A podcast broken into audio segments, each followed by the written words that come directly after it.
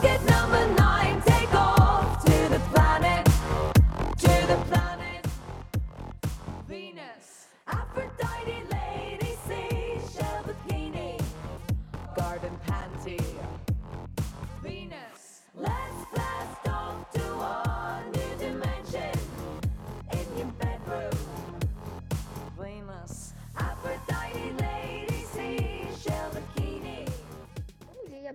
tarde, boa noite ou boa madrugada para você que está acordado.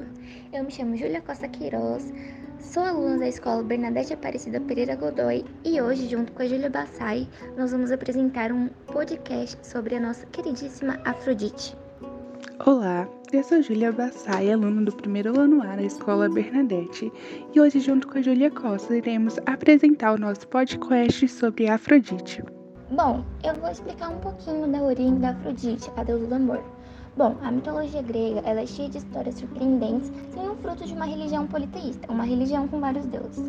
Afrodite é considerada a deusa do amor, da beleza e da sexualidade. Sua história é pouco conhecida, e por conta disso, muitas pessoas se enganam em achar que ela era um rostinho bonito que espalhava amor para todos que pedem. Bom, você está bem enganado se você acha isso. Afrodite é extremamente vingativa e impiedosa, passando por cima de qualquer pessoa para conseguir o que deseja. Bom, existem duas versões da sua origem, mas para você entender isso, é preciso entender um pouco sobre a origem dos deuses gregos antes. Primeiramente, temos que voltar no tempo onde existia Gaia e seus filhos, Urano, o céu, Pontos, o mar e Tártaro, o inferno grego. Bom, Gaia manteve relações com todos seus filhos, sendo seu preferido Urano. A partir desse romance, ela teve diversos filhos e um deles era o Titã Cronos, o Titã do Tempo. Urano prendeu todos os seus filhos por medo e Gaia, com raiva da situação, pediu a Cronos que matasse seu pai. Com uma foice, o Titã do Tempo cortou o pênis e os testículos do seu pai, fazendo com que nunca mais voltasse para a Terra. Quando íntimas do ser encontraram o mar, uma espuma foi produzida e Afrodite nasceu daí. A deusa, considerada a primeira do Olimpo, nasceu antes do próprio Zeus. Por fim, temos a segunda versão, onde Afrodite nasceu fruto do relacionamento de Zeus com Dione, a deusa das ninfas. Enquanto a primeira versão mostrada é a de Hesíodo, a segunda é de Romero. Bom, agora eu vou falar sobre uma coisa que poucos sabem sobre Afrodite. Bom, Afrodite ela tinha um cinturão mágico, feito do mais fino ouro. Ele continha todas as suas graças e atrativos, seu sorriso sedutor, sua doce fala, a expressividade dos olhos e seu suspiro persuasivo. Bom, com ele ninguém poderia resistir aos seus encantos. Bom, conta o mito que apesar de Hera e Afrodite serem inimigas e estarem em diferentes lados da guerra de Troia, a deusa do amor emprestou seu cinto a Hera. Bom, durante o conflito que teve início por causa de uma competição de beleza entre Afrodite, Hera e Atena, Zeus tentou impedir o envolvimento dos deuses na guerra e queria evitar que eles chegassem na cidade de Troia para lutar. Acontece que Hera, que estava ao lado dos gregos espartanos, não concordava com a atitude do marido. Por isso, ela pediu emprestado o cinturão de Afrodite para atrair o marido e impedi-lo de executar o seu plano, permitindo assim que muitos combatentes troianos morressem. Bom, como né, muitas pessoas sabem, a Afrodite ela era deusa do amor e ela era uma deusa muito, muito, muito bonita e chamava a atenção de todos os deuses, né? E Zeus, com medo que uma possível guerra acontecesse entre deuses por causa da Afrodite, ele prometeu a mão dela em casamento para Hefesto. A Afrodite ela não era feliz no seu casamento com Hefesto, porque ele dedicava mais tempo ao seu trabalho, às suas guerras do que para ela mesma. Isso fazia com que ela se sentisse solitária, né? E no meio desse tudo, existia um deus chamado Ares. Ele era o deus da guerra. Ele era um deus também muito bonito, com corpo atlético, só que os deuses não gostavam muito dele, né? E após uma batalha, ele chegou na cidade onde que Afrodite e Hefesto moravam. Bom, Afrodite, quando viu o Ares, ela ficou extremamente apaixonada e seduziu. Ele, né, caiu aos encantos da Afrodite e começou a gostar dela. Bom, o Afrodite e Ares começaram a se encontrar de noite, né? De noite, quando o marido dela não estava na cidade. Só que um desses encontros, a deusa do sono, fez com que eles ficassem até um pouquinho mais tarde na cama. Ela também já estava desconfiada que tinha alguma coisa entre os dois. E nisso, o deus do sol acabou flagrando os dois na cama. E o deus do sol, ele era o deus mais fofoqueiro que existia. Ele, né, vendo tudo ocorrido, foi correndo contar pro Hefesto, que na época era o marido da Afrodite. O Hefesto já desconfiava que ele podia estar sendo traído, já desconfiava que rolava uma coisa entre Afrodite e Ares. Então ele decidiu amar uma armadilha. Ele falou para Afrodite que ele ia ficar uma semana fora e ele construiu uma rede para se Ares viesse né, até a casa, ele pegasse os dois juntos. Daí tá. O, a, o Hefesto foi, saiu trabalhar e no mesmo momento em que ele saiu, o Ares chegou. E na hora que os dois estavam na cama, caiu uma rede em cima dos dois e os dois ficaram presos na rede sem poder se soltar. Bom, nesse mesmo momento, o Hefesto chegou e flagrou os dois juntos. Ele, para humilhar né, os dois, chamaram todos os deuses, todos os deuses foram ver o que estava acontecendo, ficaram tirando sarro, ficavam dando risada, e eles né, sofreram a pior vergonha da vida deles. Depois de tudo isso, o Afrodite e Hefesto se separaram, e, a, e Afrodite e Ares tiveram mais quatro filhos. Os filhos deles se chamavam Deimos, Phobos, Harmonia e Eros, né? E depois disso eles viveram e a Afrodite não parou por aí, né? Ela sempre traía os, os casos que ela tinha, os maridos. E ela, ao longo da vida, ela teve vários e vários casos e vários e vários filhos. Agora eu vou falar sobre a relação de um mortal com uma deusa, a relação entre Adonis e Afrodite. Bom, a ligação da deusa com o mortal, segundo a mitologia, existe desde quando seu amado era um bebê. E aí eu vou te explicar direitinho para você entender e ficar por dentro de tudo. Bom, a mãe de Adonis era a bela mortal Mirra, que teve uma relação incestuosa com seu pai.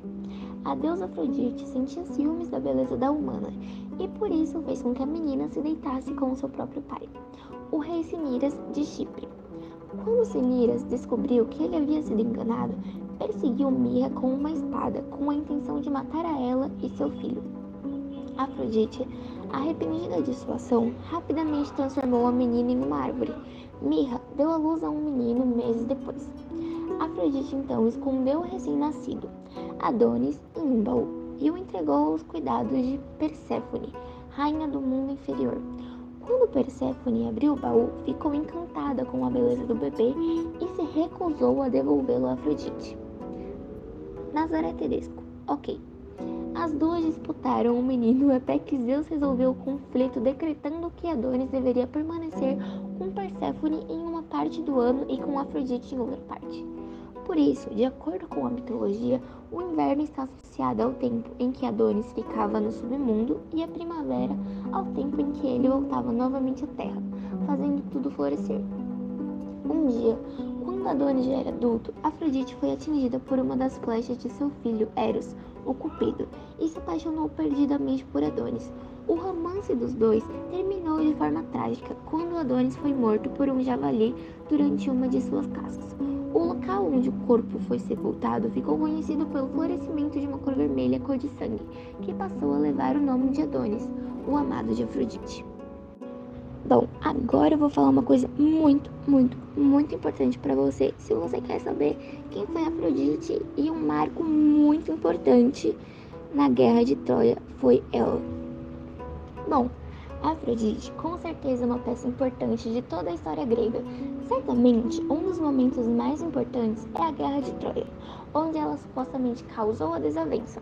Na versão conhecida, sabemos que o rei Paris de Troia raptou Helena, a mulher mais bonita viva. Era a esposa do rei Menelau. E bom, a partir disso, a guerra entre os aqueus e troianos começou. E de acordo com a mitologia grega, quem causou toda essa confusão, todo esse problema, foi nada mais, nada menos de Afrodite. Bom, em algum momento da história, Zeus recebeu uma maçã de outro.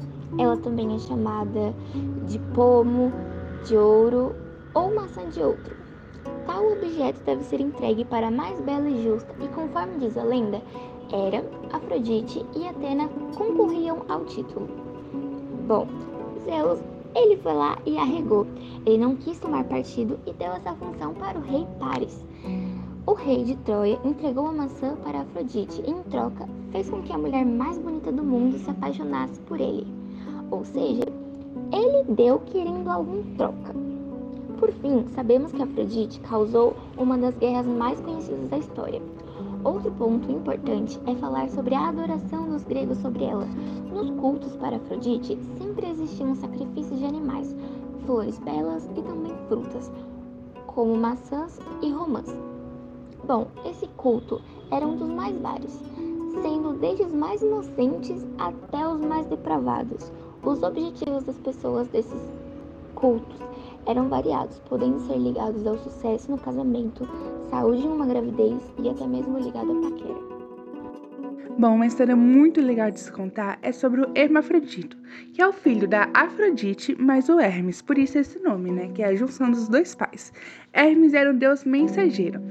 Reza a lenda que o hermafrodito ele tinha os dois órgãos genitais, masculinos e femininos. Ele nasceu só com órgão masculino mesmo. Ele era um menino muito, muito bonito e chamava a atenção de todo mundo, só que ele não se interessava assim por mulheres. Em um dia, ele foi se banhar num lago e ele acabou se encontrando com a ninfa. A ninfa ficou extremamente apaixonada por ele, só que né, ele não queria nada com ela. E nisso, ela pediu para os deuses para que os deuses juntassem o corpo da ninfa com Hermafrodito. E assim os deuses se juntaram pelas águas, né, o corpo da ninfa e do Hermafrodito. E nisso ele passou a ter os dois órgãos genitais, o masculino e o feminino. E esse foi nosso podcast. Espero que vocês tenham gostado bastante de tudo que a gente falou, porque a gente amou estar fazendo eles. Muito obrigado. Bom, então é isso, gente. Eu agradeço muito para vocês que escutaram e que dividiram um tempinho do seu dia para escutar o nosso podcast. É isso, muito obrigada e tchau.